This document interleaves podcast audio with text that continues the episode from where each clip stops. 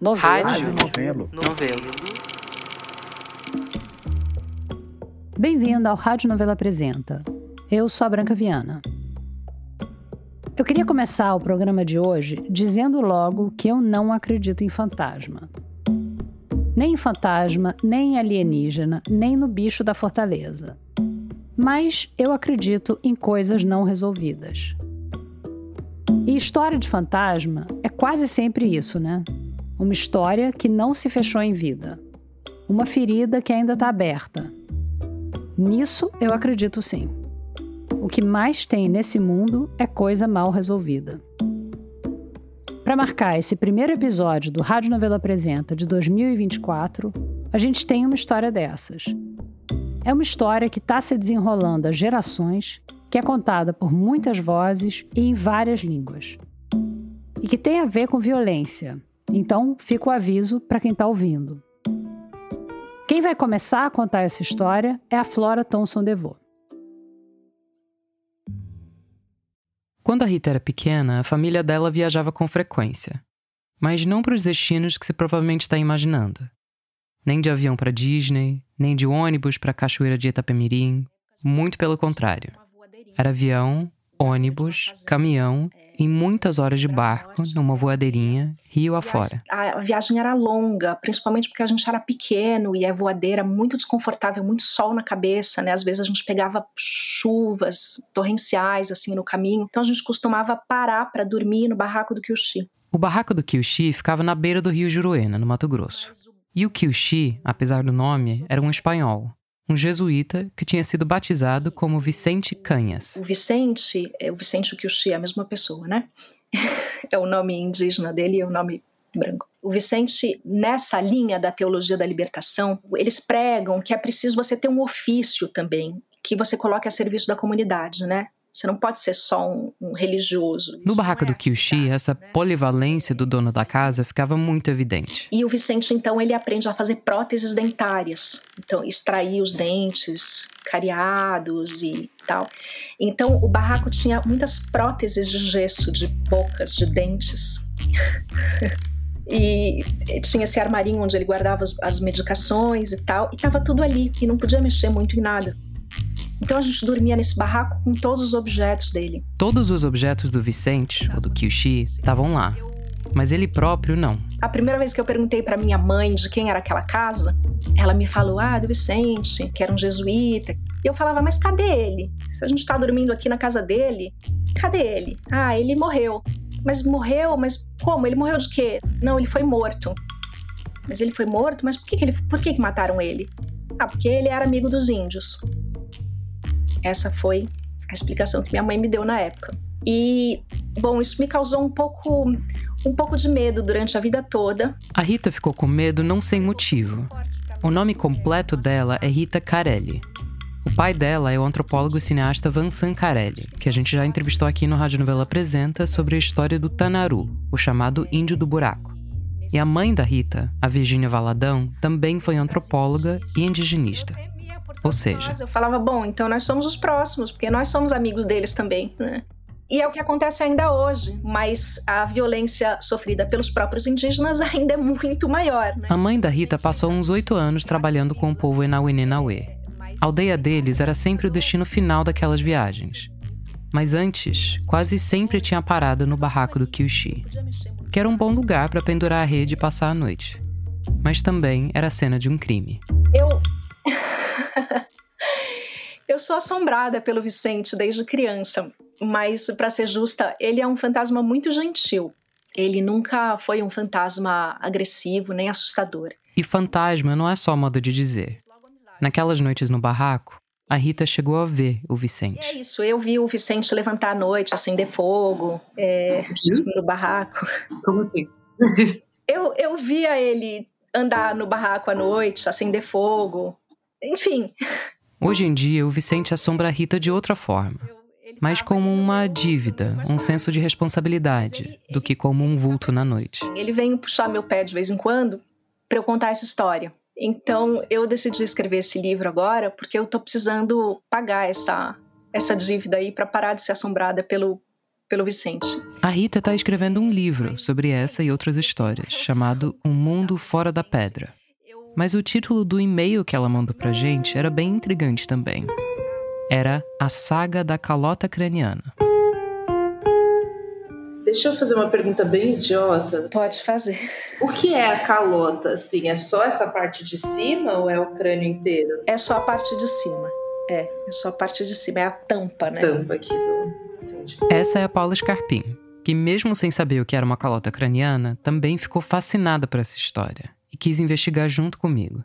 Vamos começar do começo. É, o Vicente Canias, que é o dono do crânio, ele é um jesuíta espanhol que veio para o Brasil. O Vicente veio para o Brasil nos anos 60. Em 69, ele estava trabalhando na missão dos jesuítas no noroeste do Mato Grosso, quando ele recebeu um chamado urgente. A área onde o Vicente tinha ido parar era meio que uma zona de guerra. E ainda é uma zona de guerra, na verdade, a chamada fronteira agrícola. Naquela época, trabalhadores que estavam desbravando o mato estavam entrando em conflito com indígenas isolados. Se ninguém fizesse nada, ia rolar um massacre. Ou vários. Depois de anos de tentativas, uma equipe da FUNAI conseguiu contatar o povo que estava no meio dessa mira, os Tapaiuna, ou os Beiço de Pau, que foi o nome dado pelos brancos na época. E algum tempo depois do contato, a direção da FUNAI autorizou que alguns repórteres fossem até a aldeia. Só que um deles estava gripado. Quando Vicente e os outros jesuítas foram chamados, a situação já estava catastrófica. Os Tapaiuna não tinham nenhuma resistência imunológica à gripe. Tinha dezenas em estado crítico. No final, morreram mais de 100. A população da comunidade caiu em dois terços. Os sobreviventes foram transferidos para outro lugar e a terra deles foi extinta. A história do Vicente que a Rita queria contar pra gente começa alguns anos mais tarde. Depois dessa tragédia dos Tapaiuna, o Vicente e outros jesuítas, sobretudo o Tomás de Aquino Lisboa, começaram a tomar a iniciativa de contatar outros povos isolados. Talvez você esteja pensando: peraí, eles não aprenderam nada? Mas a ideia era fazer diferente dessa vez. Estabelecer o contato antes de ter conflito armado, antes de ter o perigo de um massacre, e fazer com todo cuidado para não transmitir doença nenhuma.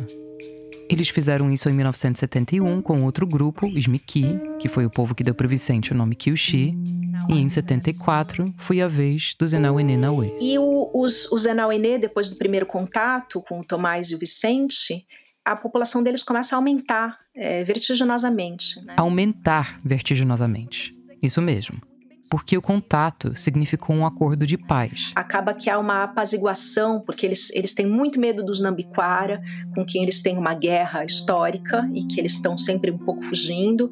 Então é feito essa conversa sobre, olha, nós não somos mais inimigos, talvez, talvez agora o inimigo é outro, né? Tem esse apaziguamento entre os indígenas nas lutas intertribais e eles é, então acabam, é, enfim, uh, aumentando a sua população. Não tem nenhuma morte decorrente do contato. Então, de uma certa forma, é um contato bastante feliz. Nenhuma morte. A população aumentou.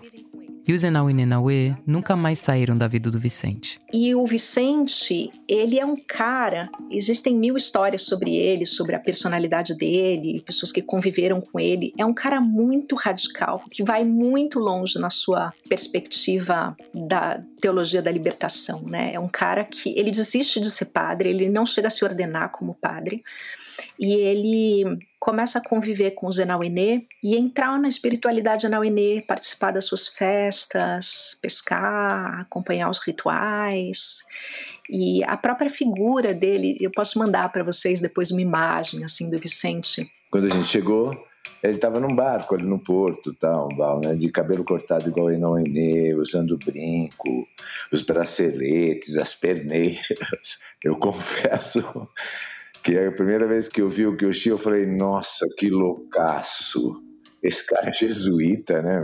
Deu um nó na cabeça. Que é jesuíta normalmente não, não anda assim. Não, ninguém anda assim. Esse é o Fausto Campoli. O meu nome é Fausto. Eu sou indigenista desde 1982. Quando Fausto conheceu o Vicente, ele já estava morando com Zenauenê fazia alguns anos. E ele já tinha feito aquele barraco onde a família da Rita ia ficar se hospedando alguns anos depois. Ele constrói um barraco entre Brasnorte, que é a cidade mais próxima, e onde o Zenauenê, onde a aldeia Nauenê está instalada. Ele faz um barraquinho ali na beira do rio Juruena, que é mais ou menos no meio do caminho entre a cidade e, e, a aldeia. E ele acaba funcionando um pouco como um cão de guarda ali. Ele vê as pessoas que entram no território indígena, inclusive ele, ele talvez seja um, um dos precursores de instaurar a quarentena para ir numa aldeia indígena, né? Alguém passava ali e fala: não, a gente está descendo para ver. Não, peraí, que você está tossindo, pode descer aí desse barco. E aí ele deixava as pessoas assim três dias no barraco para ele observar se a pessoa tinha sintomas de gripe é, ou não, se podia liberar para ele descer para a aldeia. Então, o Fausto sentiu na pele essa barreira sanitária do Vicente. Uma vez, depois de tanto falar de como os Enauenê eram incríveis, o Vicente conseguiu convencer ele a dar um pulo na aldeia. Devia ser mês de julho, sei lá, que estava muito frio. Eu estava só de calção sentado no bico do barco, que a gente chama de voadeira. E aí a gente foi até chegar no barraco dele. Os Enauenê estavam, acho que uma, duas horas de barco acima. E o barraco dele era um barraco pequenininho, baixinho, e ele fez fogueira dentro. E toda vez que eu fico num lugar fechado que tem fumaça, por reação, me dá coriza. E aí ele falou: Ixi, cara, acho que você tá com gripe, não vai dar pra te levar. O Fausto acabou largado ali quatro dias, só de calção, comendo biju e peixe moqueado, que é tipo um peixe defumado, que o Vicente tinha estocado lá. Aí quando ele chegou, ele viu que eu não tava com gripe, ele falou, você não tá com gripe? Eu falei, seu filho da puta me largou sozinho aqui nesse lugar tal. Mas era um cuidado que ele tinha que ter mesmo. Gripe no Zenauenê naquela época era uma loucura, porque muito facilmente, em poucos dias, transformava em pneumonia enfim, hoje em dia os jovens até questionam isso, né? Essa política protecionista, né? Mas ele tinha um trauma muito grande do contato com os beiços de pau, que ele assistiu e que foi um contato muito, muito trágico. Lembrando que no caso dos beiços de pau, dos tapaiuna, eles não só sofreram uma epidemia devastadora, como eles perderam a terra deles depois. A missão do Vicente era impedir que qualquer uma dessas coisas acontecesse com os Enauê Nenauê. Ele começa a entrar com o processo de demarcação demarcação do território Enauenê, né? Tanto ele quanto o Tomás começam a mexer os pauzinhos para que os Enauenê tenham o seu território reconhecido, né? O seu território homologado. Um primeiro desafio era entender o que, que os Enauenê entendiam como território tradicional deles, porque isso já era um conceito estrangeiro para eles. Ah, a demarcação vai passar aqui. Daqui para cá é de vocês, daqui para cá não é mais de vocês. Como não? A história é cumprida, mas os documentos vão, os documentos vêm, e quando chega o mapa final é, da FUNAI para homologação do território, tem todo um pedaço faltando. E não era qualquer pedaço. Tem uma parte fora do território não é, que é área sagrada. E é sempre assim. O sagrado, quando é tratado, sei lá, vai ter um projeto de mineração, de hidrovia, de não sei o quê, o sagrado dos povos indígenas, ele é banalizado quando ele é a razão de viver desses povos. Eu acho que é mesmo uma pessoa que trabalhou com povos indígenas, tal, não sei o, que, o que a gente tem é uma noçãozinha do que é essa relação com a terra, com o meio ambiente, com as árvores, com os animais. A gente não faz ideia da interligação que eles têm com isso. Essa parte sagrada da terra Enauenê era parte do Rio Preto, que os Enauenê chamam de Odouiná ou Olouiná que é um, território habitado por espíritos muito poderosos, é um rio que tem um fluxo de peixes muito grandes. Vale dizer que os Enauenê eles só comem peixe, eles não caçam. É, então a proteína, a fonte de proteína deles são os peixes, os rios são os caminhos, eles são um povo do rio mesmo. Eles faziam grandes canoas, né, de, de jatobá, de cerejeira, circulavam por esses rios. E esse é um território importante do ponto de vista nutricional, enfim, porque eles fazem uma grande barragem de pesca ali. Tem alguns tipos de. O genipapo só dá ali. É um território muito fértil, um território de terra preta. E é um território de importância espiritual muito grande. Então, é um território crucial para o Zenauenê. Só que já tem uma fazenda instalada ali que é a Fazenda Londrina. Já existia essa Fazenda Londrina instalada na beira do Rio Preto. E pelo jeito, a FUNAI não estava querendo comprar essa briga para desapropriar esse pedaço de terra. Então, a confusão começa. O clima estava esquentando. E o Vicente lá no meio do furacão. Ele era teimoso pra caralho, né? Eu falei pra ele: Meu, você tem que vazar, vai pra Espanha, fica um tempo lá, bota outra pessoa aí e tal, não sei o quê. Você vai dançar. Eu sei que eu fui o último a falar com o Kiyoshi, o Vicente, porque a gente tinha, a gente se comunicava por rádio. O Vicente quando estava no barraco dele, né? E a gente sempre se comunicava por rádio e tal. E na última comunicação que eu tive com ele por rádio, ele me disse que no dia seguinte ele estava subindo para aldeia, ele estava voltando de Cuiabá e tal. Era abril de 1987. O Vicente estava voltando para a aldeia porque aquele era um momento importante para os Enauiné. Um período muito delicado, que é o período do Yanquá, que é o período desse grande ritual Enauiné. Tem até um documentário sobre esse ritual que a Virgínia Valadão, a mãe da Rita, fez. Chama Yanquá, o banquete dos espíritos. Eles fazem umas, umas, grandes barragens de pesca, colocam umas armadilhas, pegam os peixes né, no momento da piracema e depois eles desmontam essas barragens, né, e, devolvem a, a, liberdade do fluxo dos rios, assim. E essas pescarias, elas são longas. O pessoal fica nas barragens dois meses pescando. E eles vão moqueando esses peixes, né, para conservar, e depois voltam para a aldeia com os, muitos peixes conservados a, né, a, partir desse sistema. E o, o Kyushi, ele sempre ou estava numa barragem junto com os caras. Foi isso que o Vicente falou com o Fausto naquele dia. Que ele ia voltar para a aldeia e ia para a barragem, para ficar com os pescadores. então que ele vai descer para a barragem de pesca. Só que tem várias barragens de pesca. O Rio Preto é uma barragem importante, mas tem algumas barragens, né, no território. Eles se espalham segundo os clãs. Então, bom, um grupo pensa que ele tá numa barragem, outro grupo pensa que ele tá em outra barragem. E aí só quando eles voltaram é que eles perceberam, pô, cadê o Vicente? Não tava lá? Não, não tava, não tava. Só aí que eles foram sacar que o Vicente não tava em lugar nenhum. E eles chegaram a pensar, porque eles me falaram sobre isso, eles chegaram a pensar que o Kishi de repente tinha ido ver a família dele, que morava na Espanha tal. E aí, poucos dias depois disso, deles terem constatado essa falta tal, é que o, os outros jesuítas tinham uma reunião marcada com ele no barraco dele e tal. Pararam ali no barraco do Vicente e encontraram o corpo dele na praia. E o corpo dele estava estranhamente mumificado. Mumificado, mas não deliberadamente. Naquele lugar muito quente e úmido, por algum motivo, o corpo do Vicente tinha só desidratado em vez de apodrecer. Fazia já um tempo que ele tinha morrido, mas ele ainda estava intacto, deitado ali na areia. E o Vicente foi encontrado, então, a gente calcula, porque o relógio dele era um relógio que tinha que dar corda, e o relógio dele parou. Acredito que no, no dia 6 de abril de 87, e pelo tempo que demorava para a corda do relógio, eles calcularam que ele morreu ali entre o dia 4 e o dia 6. O corpo dele estava na beira do rio, perto da canoa, que estava meio arrumada. Ele devia estar tá saindo para a barragem quando alguma coisa aconteceu. Os jesuítas foram até a aldeia para avisar os Enauiné.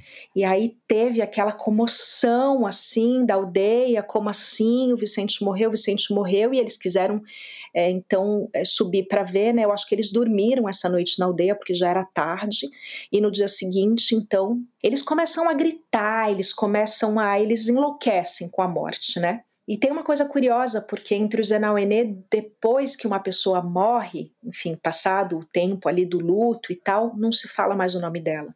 Os mortos são inomináveis, assim. Então eu acho que essa comoção é tão violenta para dar vazão, né, a toda toda a emoção da morte, mas eles, eles fazem uma coisa curta e intensa, né? Mas para além do luto, alguém tinha que descobrir o que, que tinha acontecido com ele. E nesse processo, o corpo dele foi exumado. E nesse processo de investigações, foi retirado um pedaço da calota craniana do Vicente. Por isso que eu chamei a história de a saga da calota craniana. Além do corpo do Vicente estar meio mumificado, tinha duas coisas estranhas.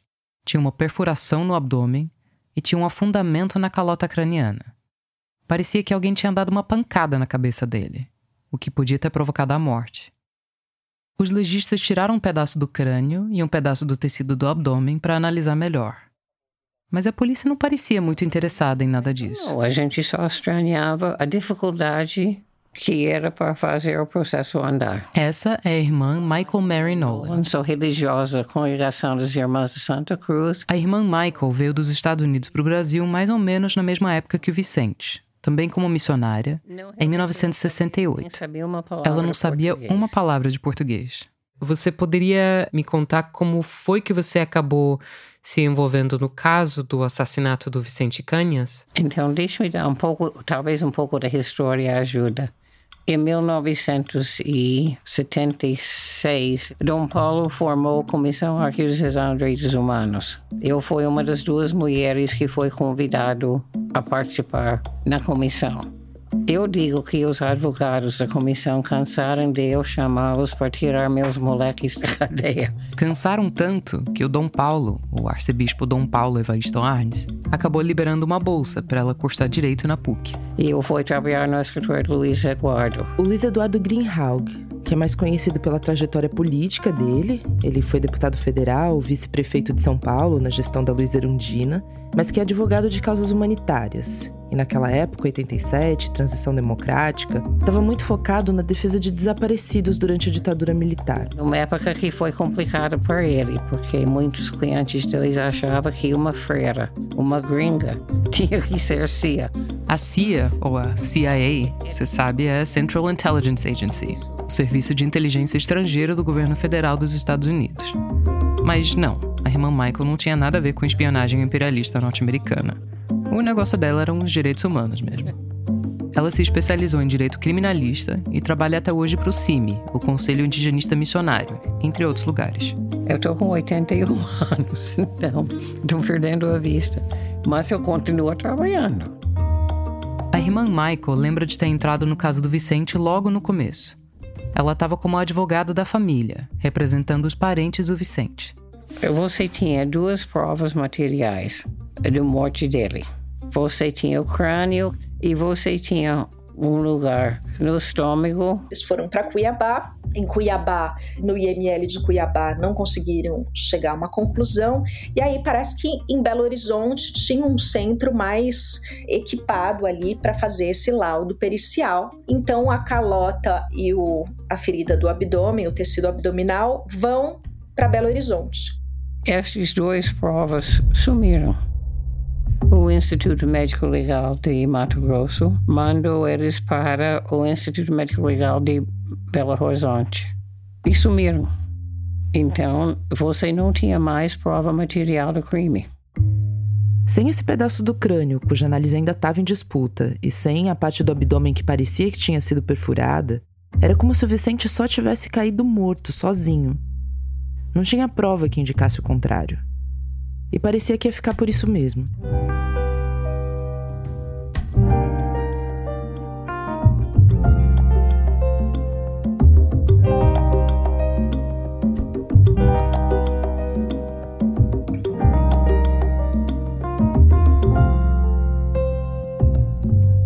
algum tempo depois, é, de novo, eu tenho duas versões da história, que é uma fala de meninos brincando, jogando bola perto da rodoviária de Belo Horizonte, e uma outra versão fala que foi um varredor de rua. Tem duas fontes que falam de meninos. Eu adotei essa história, essa, essa versão que eu acho mais simpática. Então, parece que tinha uns, uns moleques jogando bola ali perto da rodoviária de Belo Horizonte e encontraram no lixo, encostada ali no latão de lixo, uma caixa e eles ficaram curiosos e foram mexer nessa caixa, e na caixa tinha a referência ao Vicente Cânias, aos jesuítas e tal.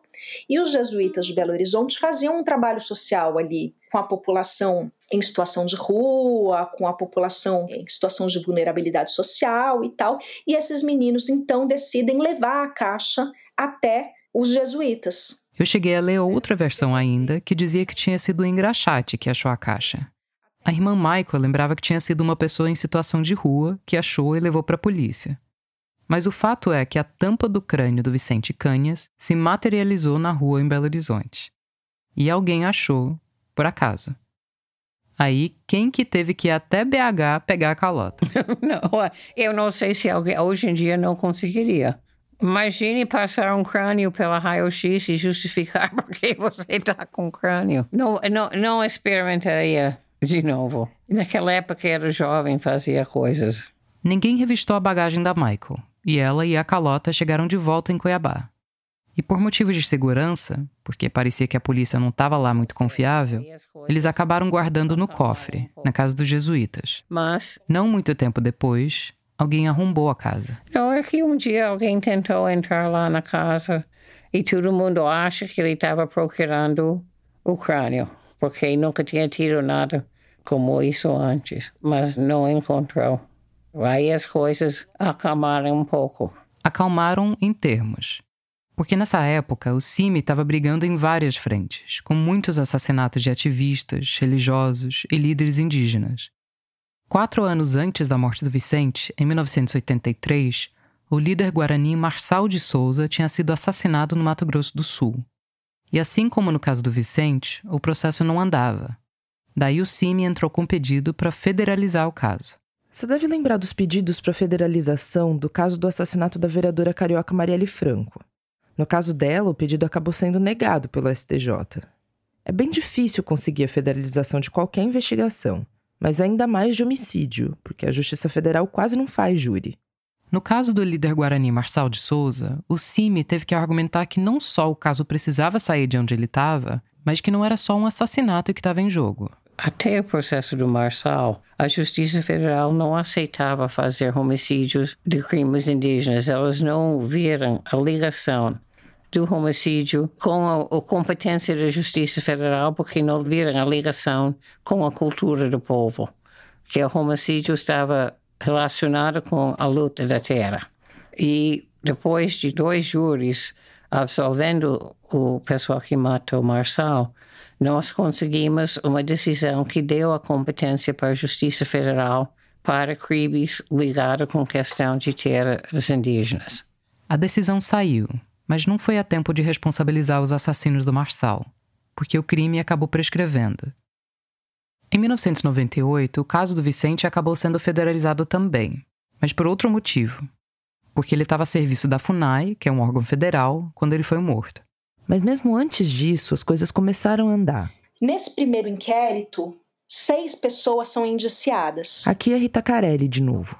Ela explicou que nesse grupo de indiciados, a investigação tinha identificado quatro mandantes e dois executores. Entre os mandantes do crime está o Pedro Chiquete, que é o cara que tinha a Fazenda Londrina. A Fazenda Londrina, que ocupava uma parte sagrada do território Nauê-Nenauê.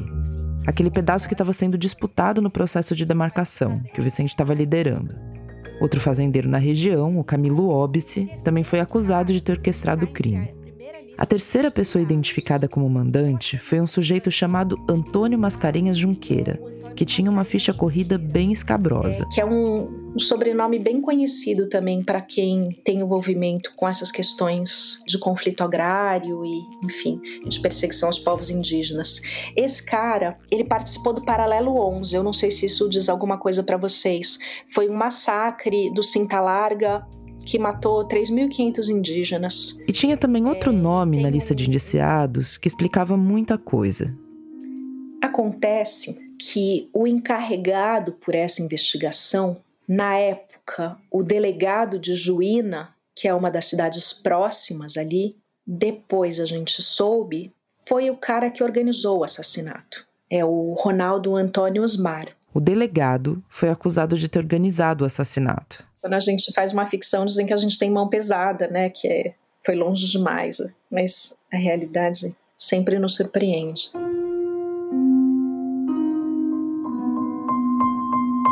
Eles foram muito espertos, né, quando eles organizaram o, o, assassinato do Vicente, porque eles de fato não usaram arma de fogo, que teria deixado um indício muito óbvio do assassinato. Eu acho que talvez eles apostassem que esse corpo fosse demorar a ser encontrado, né? Então eles usaram apenas bordunas e, faca, né? Algum objeto cortante que provocou essa perfuração no abdômen. A defesa tinha uma teoria para essa perfuração no abdômen, aliás. Eles disseram que o Vicente podia ter morrido de uma úlcera no estômago que tinha estourado de repente. O tal do Ronaldo Osmar, quando ele foi chamado para depor, ele inclusive sugeriu que tinha ali um tanto de farinha de beiju ali, provavelmente fermentado, e que então ele teria morrido de comer tapioca. Lembrando que o pedaço de tecido abdominal que podia ter sido analisado para ver se foi úlcera ou foi facada também sumiu entre Cuiabá e Belo Horizonte. Mas ainda tinha a calota craniana. E tinha outra prova uma borduna da casa do Vicente. como se fosse um cacetete de madeira ou uma mão de pilão. Você pega a calota e pega a borduna, um mate, um encontra o outro, uh, encaixa. Essa, de novo, é a irmã Michael Nolan, a advogada do CIMI que pegou o avião com a calota. Ela fez aquele voo em 1989, mas o julgamento só aconteceu em 2006. Naquela altura, quase todos os acusados estavam velhos demais ou tinham sido assassinados. Sobrou o delegado e um dos acusados de terem executado o crime. A irmã Michael estava como assistente de acusação nesse júri, junto com Luiz Eduardo Greenhalgh. Quando pedi para a irmã Michael contar sobre esse julgamento, ela foi bem sucinta. O julgamento foi em Cuiabá e os réus foram absolvidos. Os jesuítas guardaram a calota craniana do Vicente, junto com os óculos dele e a borduna, numa capela perto de Brasília.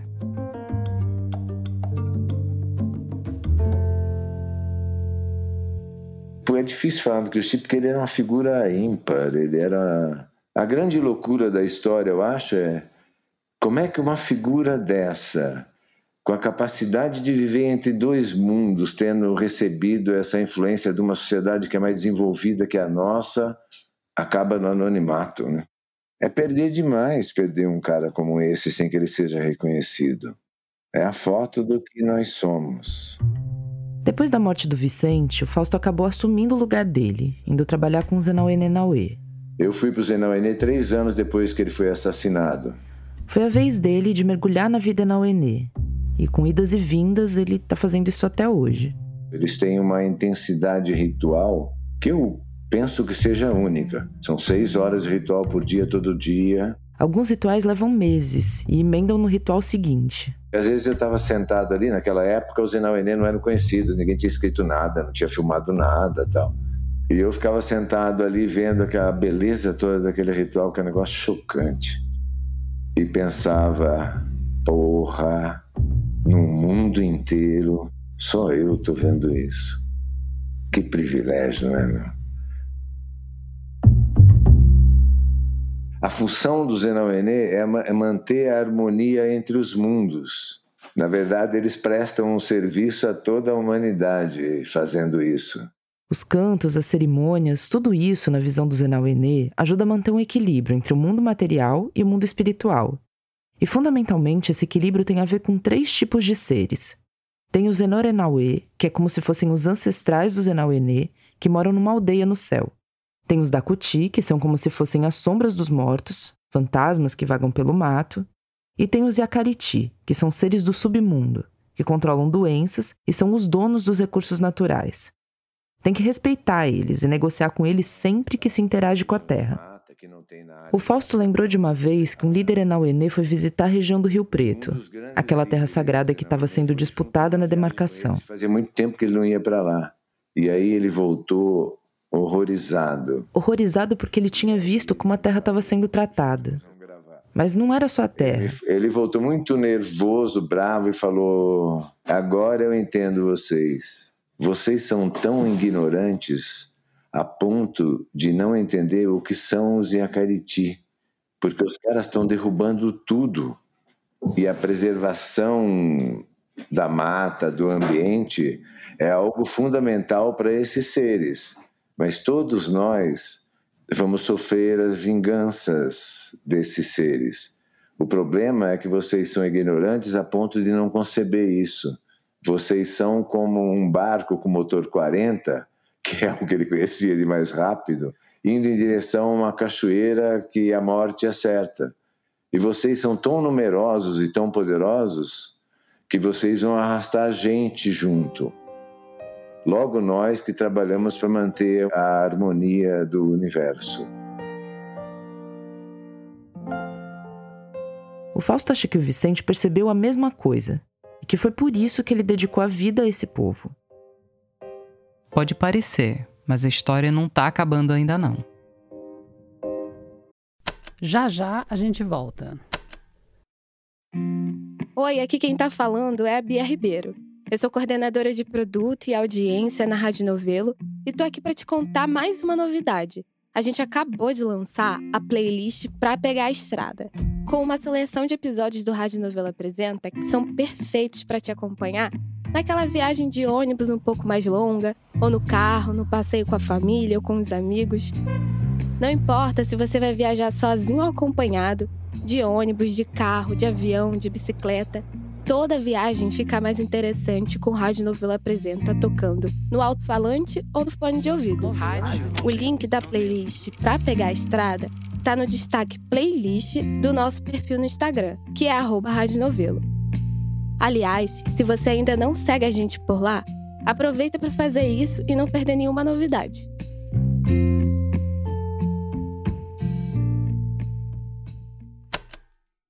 Vem aí o novo podcast da revista Piauí. A água que está faltando aqui na periferia do sítio histórico de Olinda é a água que está sobrando na piscina da Elite lá de Boa Viagem. Minha sensação é que a senhora nasceu, cresceu e viveu um pouco de todas as desigualdades e hoje a senhora combate todas elas. Eu sou mãe de muitos filhos, uma cuidadora, né? Eu sou Carol Pires e esse é o Desiguais um podcast da revista Piauí em seis episódios que tenta entender como as desigualdades impactam o nosso destino, que já começa a ser traçado no dia em que a gente nasce, dependendo de quem são os nossos pais e qual é o nosso país.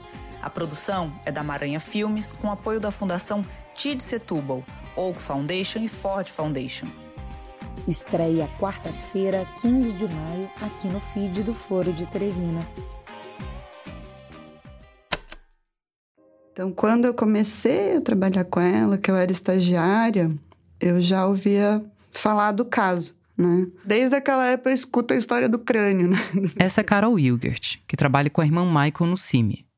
Ela entrou na organização em 2010, quatro anos depois do julgamento que absolveu os acusados da morte do Vicente.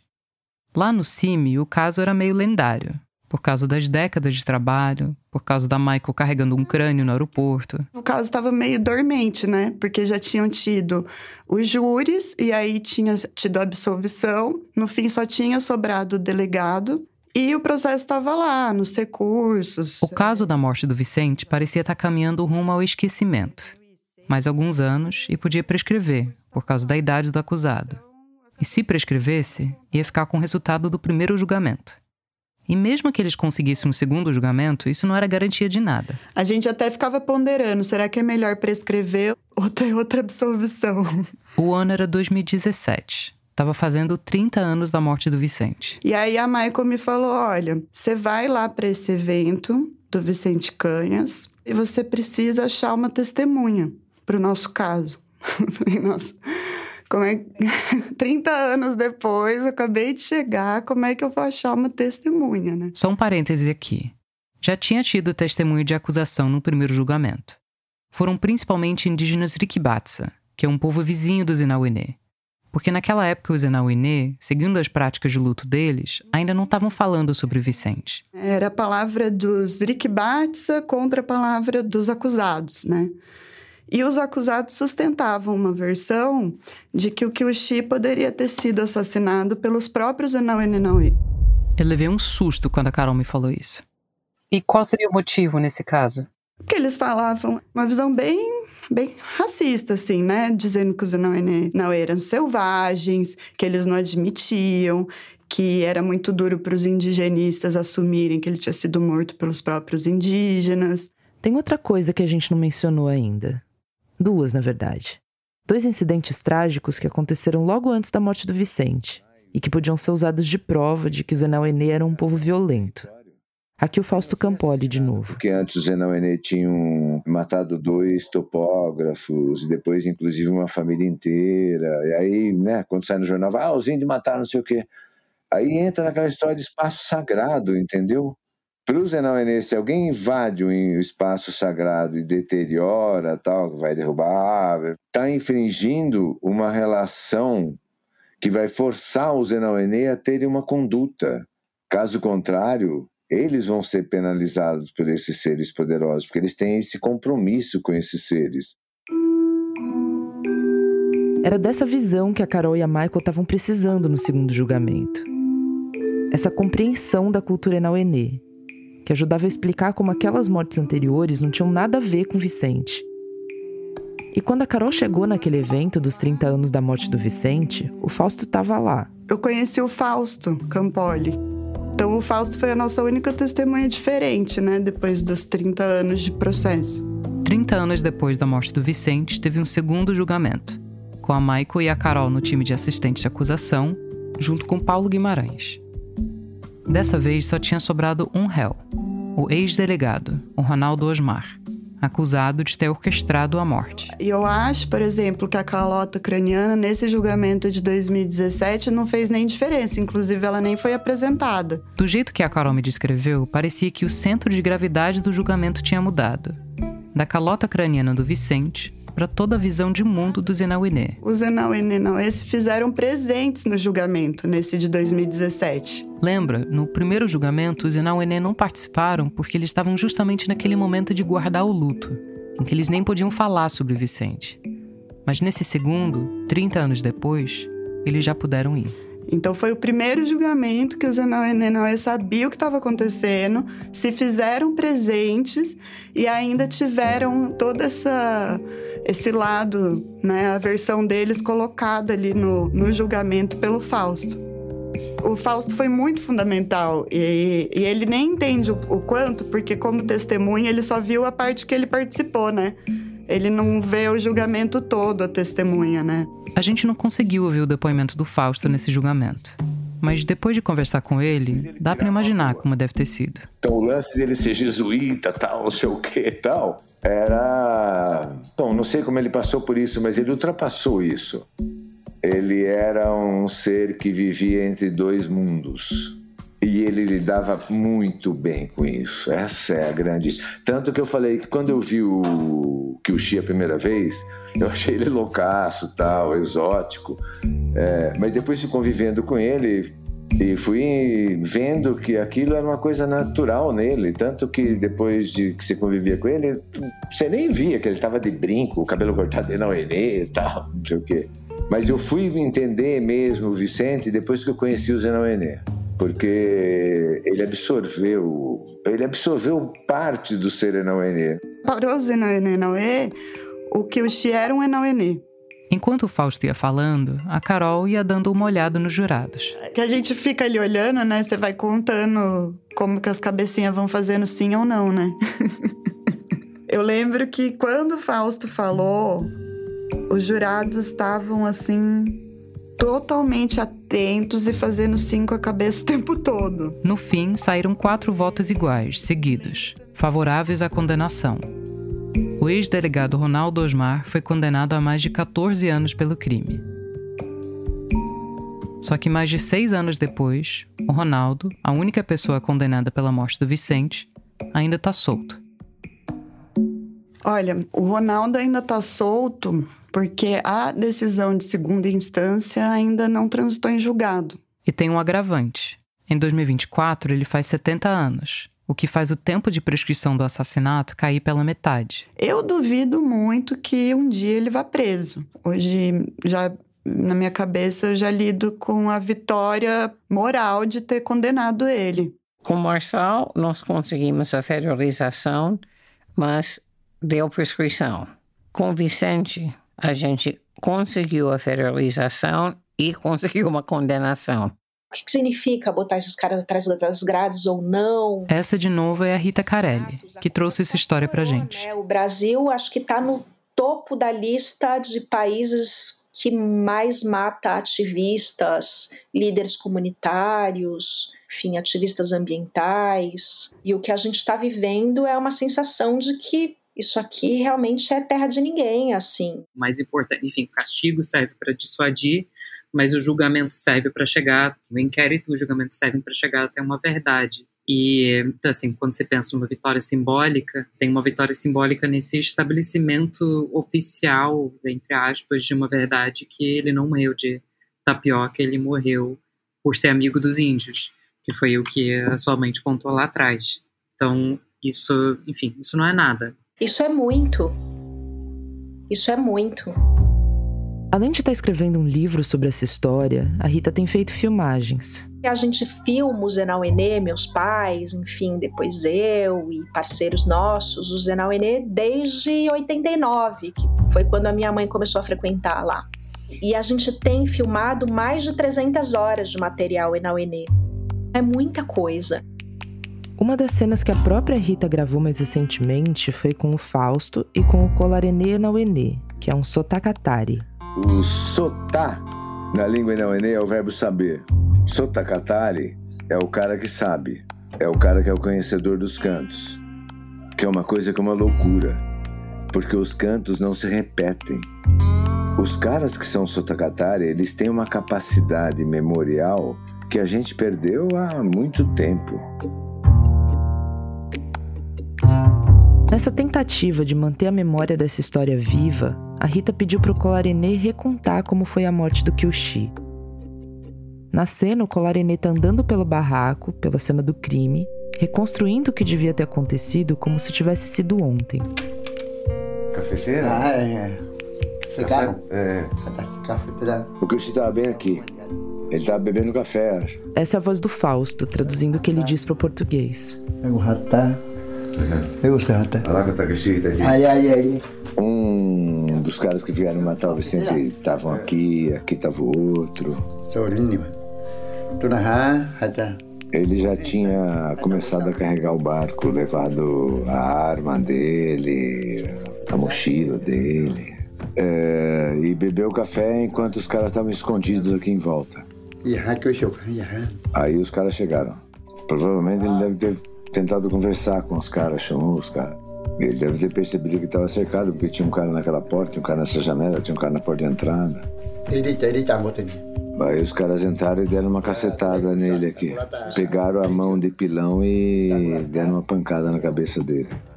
Ah. Aí ele foi andando meio tonto aqui para fora. Quando ele chegou aqui, os caras faquearam ele no diafragma. Por isso que aqui tinha muito sangue da mão dele na parede, nessa posição. Aí ele foi cambaleando, cambaleando, e aí caiu bem aqui, bem aqui. E aí eles deixaram ele morto aqui e foram embora. Ele tinha dito pra gente que entre três e cinco dias ele ia voltar para a barragem onde nós estávamos. Aí se passaram vários dias e a gente ficava perguntando, mas onde está o Vicente, que não veio aqui, como tinha falado? E aí a gente foi para a aldeia. Quando a gente chegou na aldeia, a gente, todo mundo ficou se perguntando, mas cadê o Kyushi? E foi aí que o Tomás chegou na aldeia, hum. trazendo a notícia. né? Kyushi Ah, hoje é dia. Quando nós ouvimos que o Kyushi tinha morrido, a gente caiu numa tristeza profunda.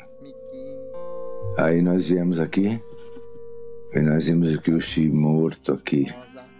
Nós ficamos muito tristes. E aí, embora dentro dessa tristeza toda, nós enterramos ele aqui. Depois vieram os peritos. E aí, não foi só uma vez, eles voltaram, pegaram a cabeça e levaram. Polícia. Da... Vocês querem a, o pedaço do crânio que o Chico foi levado daqui de volta? Ele fala: Nós queremos muito. Nós queremos muito isso de volta. Nós vamos enterrar aqui. Nós queremos muito que isso se resolva. A gente não quer o esqueleto incompleto. Ele morreu, ele está aqui. Ele era único. Kyushi, O Kyushi, tendo se tornado um de nós, se tornou um, um dos nossos ancestrais espíritos. É a carinha que ele fala isso. Nós temos o Kyushi. Ele virou um Enoinauê. Ele está na aldeia dos Enoinauê. Nós sabemos. Entendeu? Ah, que ele está falando de mim. Não tem nada a ver. Ah, ele tá falando que você vai virar ele também. Quando você morrer, você vai se tornar um dos nossos ancestrais, ele tá falando. Mas você não precisa anotar aí, pô. É do que o Xi a história. Tô anotando, Fausto. Fica quieto. Do lado do barraco do Kyushi estão enterrados quase todos os restos mortais do Vicente Canhas. Mas ele só vai descansar de verdade, ali na beira do rio Juruena, quando o processo da morte dele também descansar. Essa foi a Flora Thomson Devô, a diretora de pesquisa da Rádio Novelo, com a Paula Scarpim, a nossa diretora de criação. A gente volta daqui a pouquinho. Só conquistaremos a paz social através da justiça social.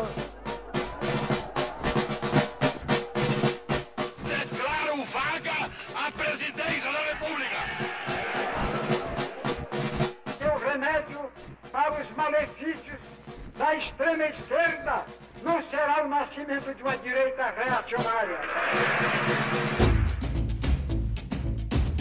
O Politiquês, podcast de política do Nexo, leva ao ar a partir de 8 de maio de 2024, quarta-feira, uma adaptação da série Dia a Dia do Golpe, a partir de textos publicados por Mariana Vick, que resgatam como o Brasil virou uma ditadura militar. Em cinco episódios, você vai acompanhar a sequência de fatos ocorridos em datas-chave de 1964, do discurso de Jango na Central do Brasil à posse de Castelo Branco, primeiro general-presidente de um regime autocrático que duraria 21 anos. Convido você para essa viagem ao passado, tão necessária para que nunca mais o país tenha que passar por aqueles anos de chumbo. Toda quarta-feira em seu tocador favorito, pelo feed do Politiquês. Porque sim, o Politiquês está de volta.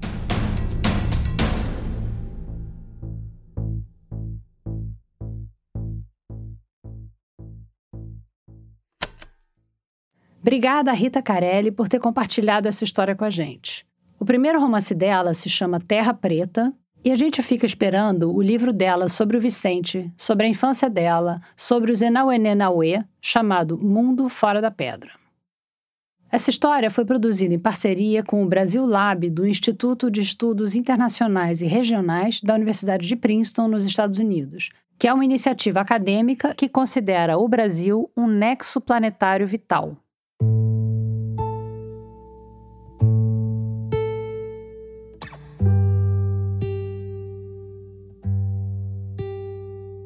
Obrigada por ficar com a gente até o final desse primeiro episódio do Rádio Novela Apresenta de 2024. Não deixa de dar uma passadinha no site da Novelo para ver fotos do Vicente Barra Kyushi e da Rita Carelli com a família dela e com o Fausto também.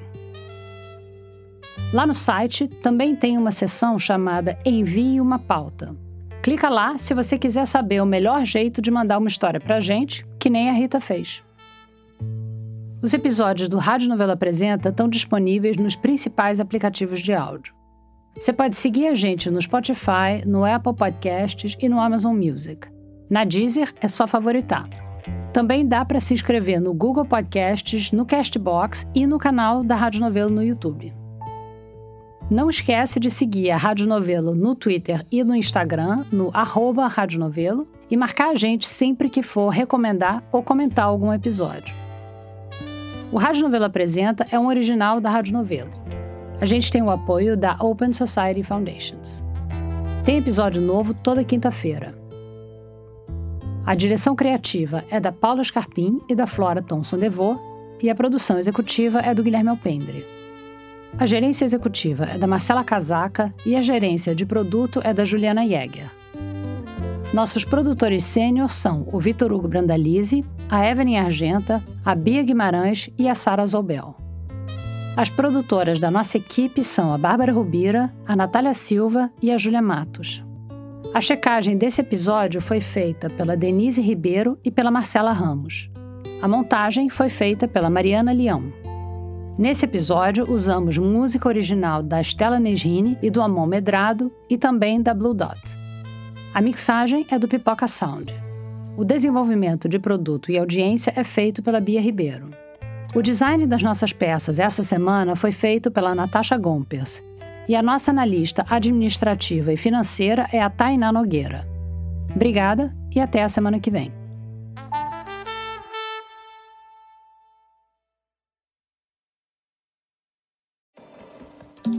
Tá procurando mais alguma coisa para ouvir?